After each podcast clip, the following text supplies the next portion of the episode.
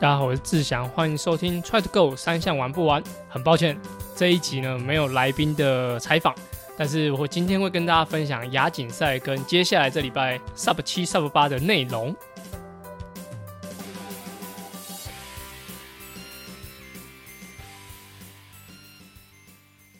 大家好，我是志祥，欢迎收听 Try to Go 三项玩不完周四的子节目。原本为 Try 样体验三项频道的内容，目前整合为 Try to Go 三项玩不完周四的节目。希望把资讯统一在同一个 Podcast，让更多喜欢体验三项、想了解体验三项的人都可以来这边收听。那我现在人已经在韩国啊，等预我现在是预录啦，但是我晚上还要知道一下，就是 PCR 报告有没有阴性，可以正常可以出国。所以我啊，大家听到的时候，我应该人已经在韩国了。那原本呢，在这一集在上一周预告的时候，是跟大家说到会有一个来宾，但是在上周我的小朋友他们保姆那边有一些状况，所以我必须要在家里面带小朋友，所以就原本的预呃预计要录的时间就后来延后，然后到出国的前一天都还在想说要不要就是在出国前一天赶快。录录这个节目这样，那后来的呃，我们的来宾他呃，因为时间上也是有一点点仓促啊，那让他没有时间准备，所以他呃跟我说其实有点赶，那就没关系，因为他的内容呢，其实我觉得。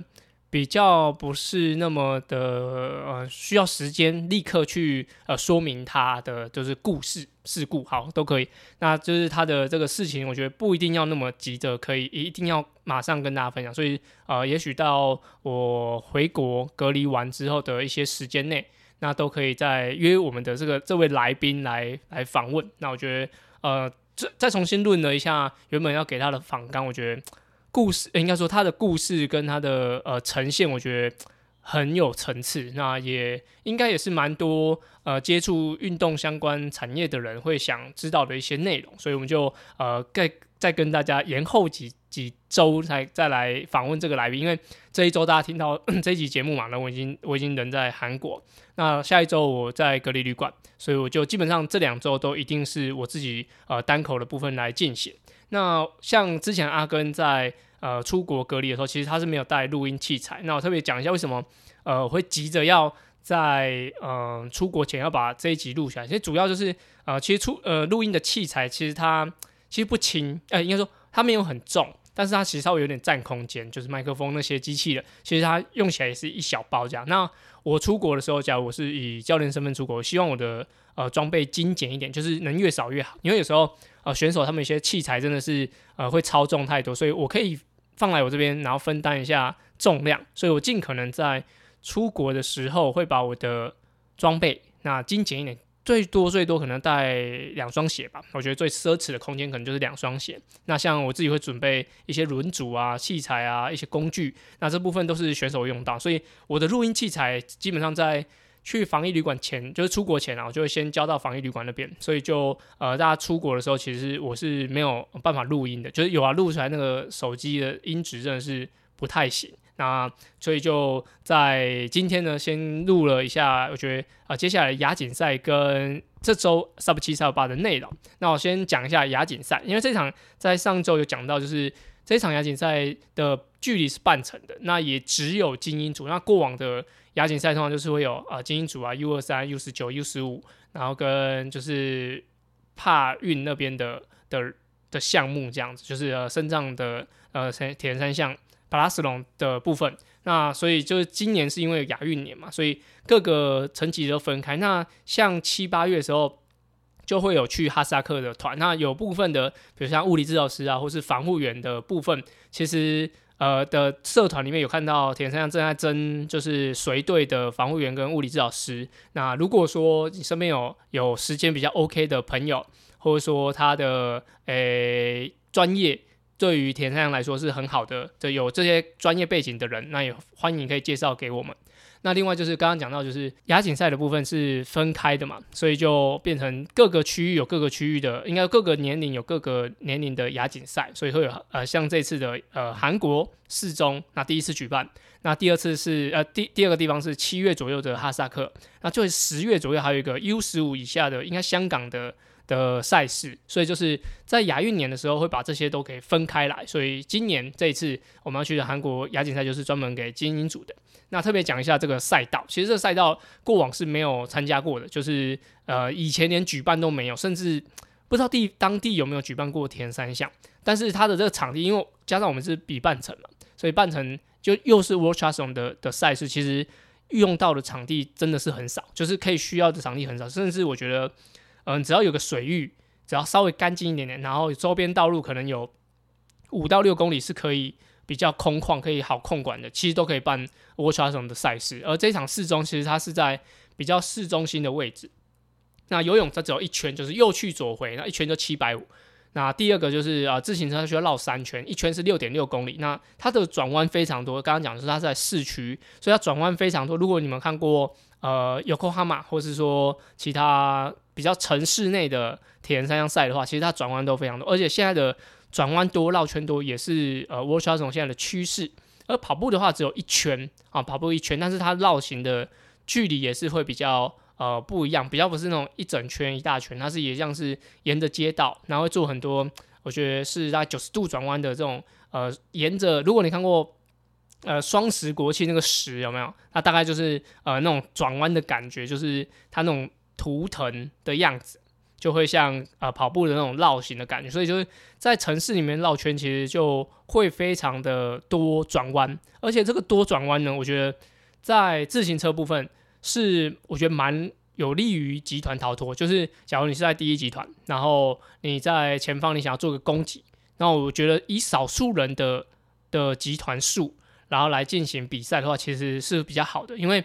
在比如说以十个人的的呃集团里面，假如是像直去直回的赛事，就是没有什么转弯的话，其实十个人的里面，在第五、第六、第七应该都是最省力的状态，因为它是在集团的后段，那以风阻啊一些破风系数来说，其实是会比较好的。但是这种以这种呃绕圈式，然后多转弯的话，其实可能要往前移到第三、第四、第五，才会是整个集团里面比较有。办法省力的的一群人，因为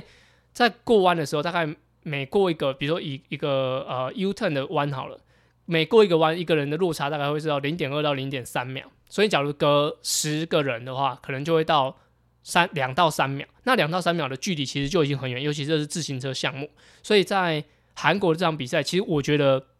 加上这场天气比较凉一点点，所以我觉得蛮多国家的选手会在自行车尽量去突围。然后尽量的去争取这些，嗯，每个项目上的秒数。尤其我觉得，像这次韩国人特别多，那他们会不会有单车上一些作战？我觉得是蛮有可能，因为四中这个场地又是其他国家人没有参加过，而且他们应该会对这个主办国的，呃，要有一些名次进账来说是很有压力的。所以就在自行车上，我觉得韩国的这边有可能啊，有可能，这只是我猜测，就是他们了解场地，那这种。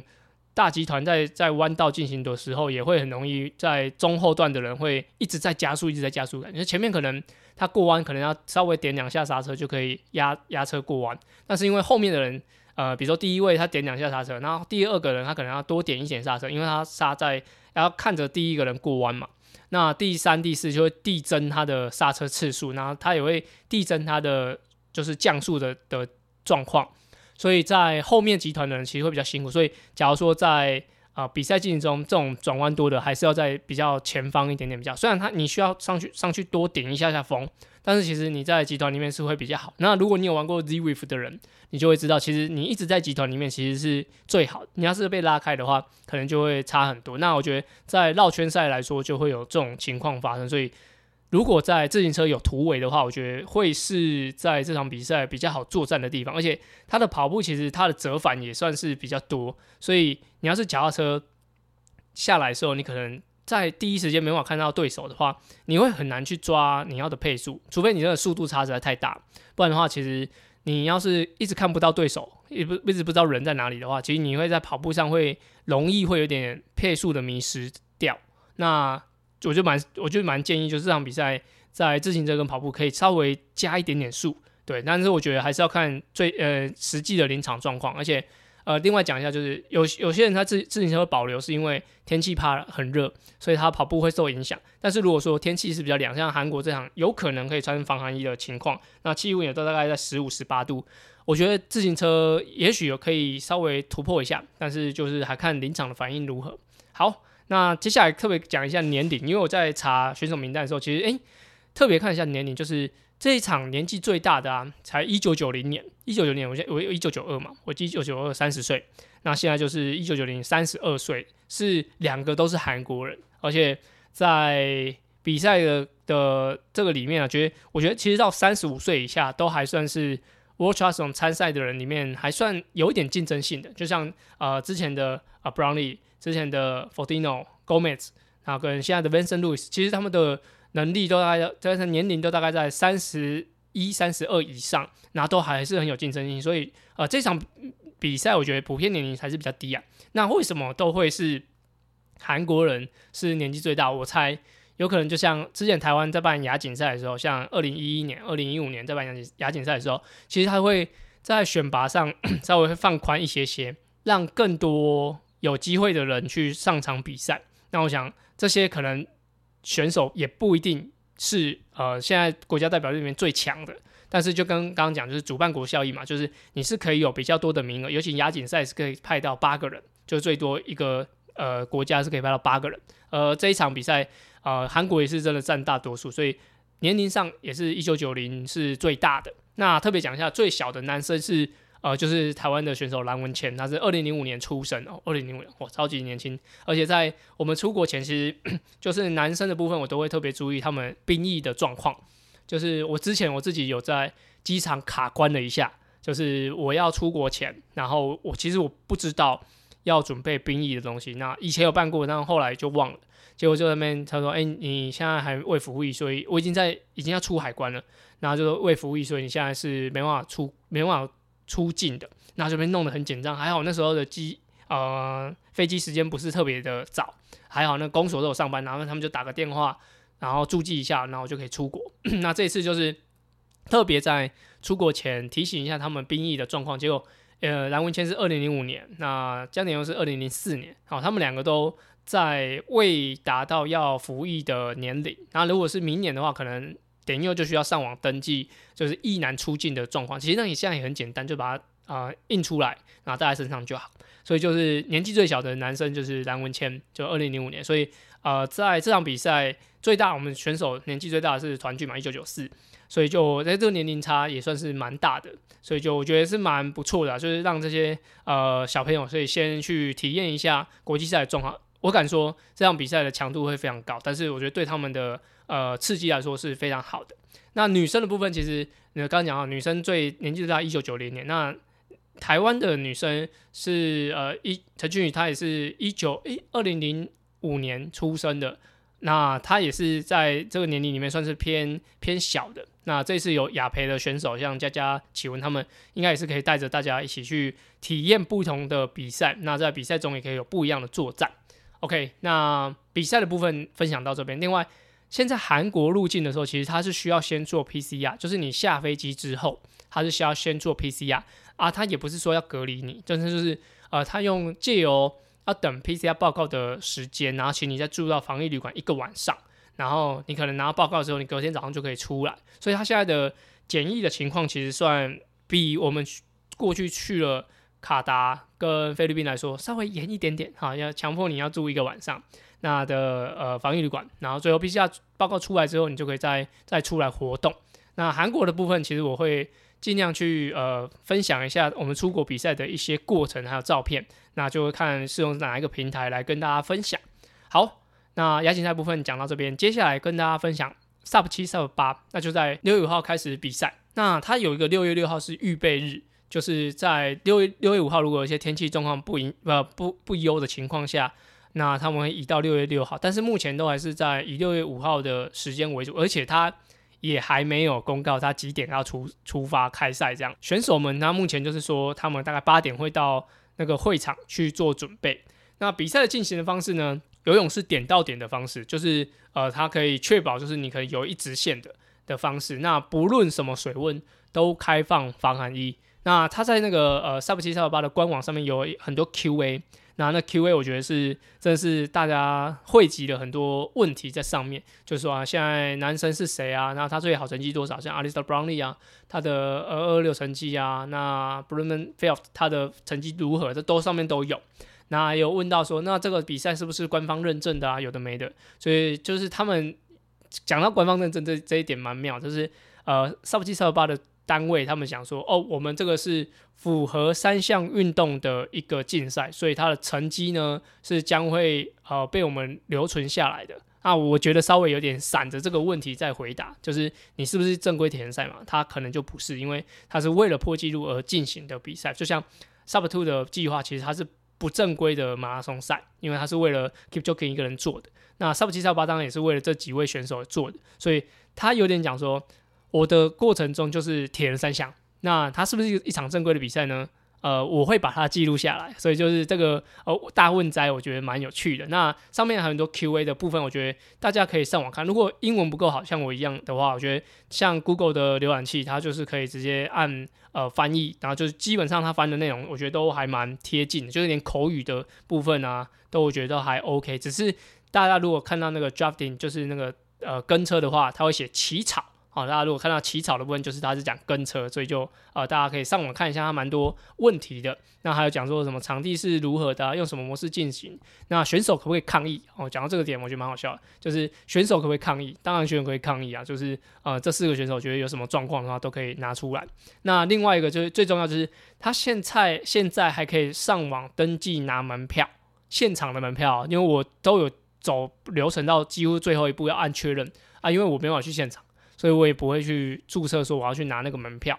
就是现场应该是在那个赛道里面看门票。那目前呢，我看它上面是没有想到要有入场费，没有讲到入场费，所以就其实它是应该是一个大家可以呃公开去看比赛的一个这状态。那另外大家最关心的就是这场比赛有没有连结？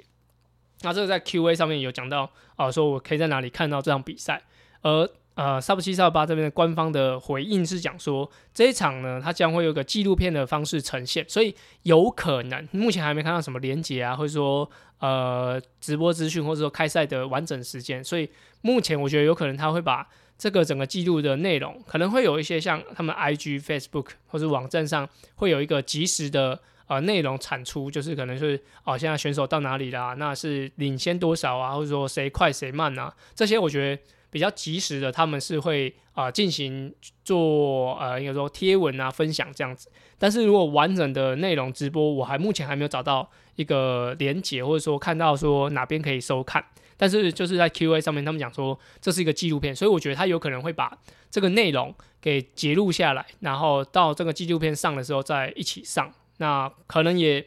纪录片上的时候可能会有很多呃训练时候啊准备时候的一些内容，那我觉得。应该会比直播来讲更有张力，所以大家如果说真的没有窄点可以看的话，就是大家可以期待一下。那刚刚讲到，呃，这场比赛我觉得最特别就是它的自行车的跑步，对啊，自行车跑步它是在呃一个比较限制的场地内，那自行车要骑 二十七圈，就是一圈五点八公里，那自行呃跑步的话是三点五 K，要跑十二圈，就是这种绕圈的方式，尤其。尤其就是这种呃破纪录的话，可能我猜就是在这个场地是他们觉得外在因素应该是最好的，就是比较不会受呃风影响啊，甚至它可能在场地上都有一些加成效果。但是我觉得真的比较起来会真的有点无聊哦，比那个 Keep Jogging 那绕圈呢，我觉得还要无聊，因为他们可能比较封闭。那 Keep Jogging 那破破二的时候，其实到赛道旁边都还有一些加油团。那这个比赛，如果说你不到现场去看的话，也许现场看你也只能看他过去一下下，所以我觉得可能对于观众的互动性来说会偏低一些些，然后选手的厌烦程度也会提升一些。但是对于配速的监控，还有他整个比赛的可能想要突破性来说，我觉得呃还是要用这种场地比较适合。那在每个选手的 IG 其实他都有分享一下他自己的啊 pacer 有哪些，但其实蛮多我不认识啊。但是我听到有一些奥运的马拉松的游泳选手啊，那还有很多是自行车专门的选手，还有几个是我记得有个 Bruno f e l t 的 pacer，他是呃全马可以跑二零九的一个呃应该奥运选手，所以就其实大家可以上网看一下他们每个人的 pacer。那不用讲，就是 Eden 就是一定是 b r o n f i e l d 的的 pacer。然后啊，不呃，Jonathan Brownlee 一定也是 Alisa Brownlee 的 pacer。我记得他上面写到，Jonathan Brownlee 应该会会协助他哥哥在游泳跟跑步上。所以单车上，我觉得呃，Alisa Brownlee 应该会找一些像他之前听说有跟 Team Sky 的人一起一起训练，像叫 Inos，可能是会有找这些很专业的选手来进行 pacer 当当 pacer 这样。所以呃。每个人都有十个 pacer，我目前没有办法了解全部的人的，但是他们自己的 IG 上面都有 PO，当然也许大家可以去找一找，那看看有没有什么呃有趣的亮点这样子。那另外他在这一场比赛，应该是这一场挑战赛上面是跟 Zwift 一起合作的，那他有约骑的模式。那我自己觉得，就是他们是用户外的方式，然后去截取应该是他们的功率吧，然后去用到实体的。啊，Zwift 上面虚拟的 Zwift 上面，然后去模拟出一个骑士正在骑的过程。他可能在马路上可以用三百二十瓦定定速可以骑完一百八十公里。但是如果说我们是在室内要跟他们一起骑的话，基本上我觉得是不太可能跟上的，因为室内的训练台它的数据，我觉得一定会比外面用功率就是功率计上面踩到的数字还要低，所以。他们在用户外的瓦数，然后你用室内瓦数，我觉得加上他们这么高输出，就像我刚刚男讲男生可能就是要两百哎三百二十瓦、三百一十瓦，那大部分的可能很多听众啊，或是甚至我要用三百二十瓦跟你说要跟几分钟都很难。那我觉得约齐的部分，我觉得就是一个参与感，可以让大家感觉比较多互动，尤其是 z w i f 是他们赞助商，所以就假如说你们看到。在 Zwift 上面有 Sub 七、Sub 八的约骑呢，那跟不上，我觉得也不用太担心啊，因为真的他们的呃，应该说取到数据的环境就不一样，所以你跟不上，呃，也蛮正常的。加上我我自己本身都跟不上，那阿根可能也跟不上呵呵，就是可能在那个环境上不一样，所以每个人的状况会不同，所以就不一定要跟上 Zwift 那个他们骑乘的的状态这样子。好，那最后呢，就我觉得 Sub 七、Sub 八有没有可能会成功？我自己觉得，其实 Bloomfield 的蛮稳的了。那 Alisa Brownlee 就是之前是就是在犹大州的那个 World Championship 就二六的世锦赛，Alisa Brownlee 也没有比，所以他也算是应该都蛮久没有比赛。他在蛮很久没有比赛的时候，他可能会有爆破性的演出，或是爆炸性的演出。好，一个是大突破，一个是大爆炸。好，那就可能在比赛中才会知道他的情况。那 Sub 七、Sub 八就以我目前的观点就分享到这边。接下来我们进入我们下一个单元，叫做“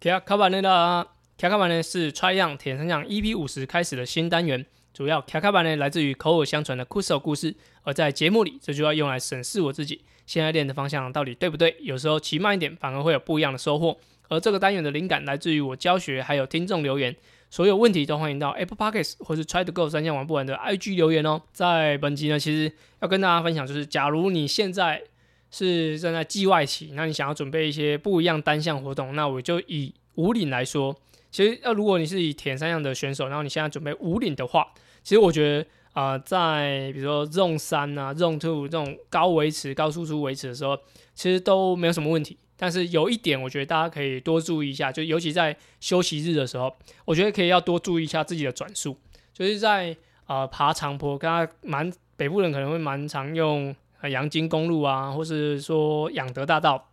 这些路线来练习长爬坡。那其实爬的过程都没什么问题，就是照自己的计划去进行。但是如果在轻松日的时候，我建议就是大家要加入多一点的高转速的训练。高转速的训练，就是因为你在爬坡的时候，可能转速了不起啊，就是你真的在爬比较陡的坡，了不起，就算你后面用到三二 T 好了，你可能也是只有七十五转或八十转而已。但是以田三样来说，可能在最近的的训练里面，也不需要很高输出或者时间很长，但是你可以利用这段时间把你的转速练高一点点。但是我也不是说那种一定要冲到 RPM 一百二十，但我觉得就是你至少在平路的时候，至少要求自己有九十五。然后九十五，如果是比较呃轻松骑一点，可以到转速一百。就是你在爬坡训练的时候，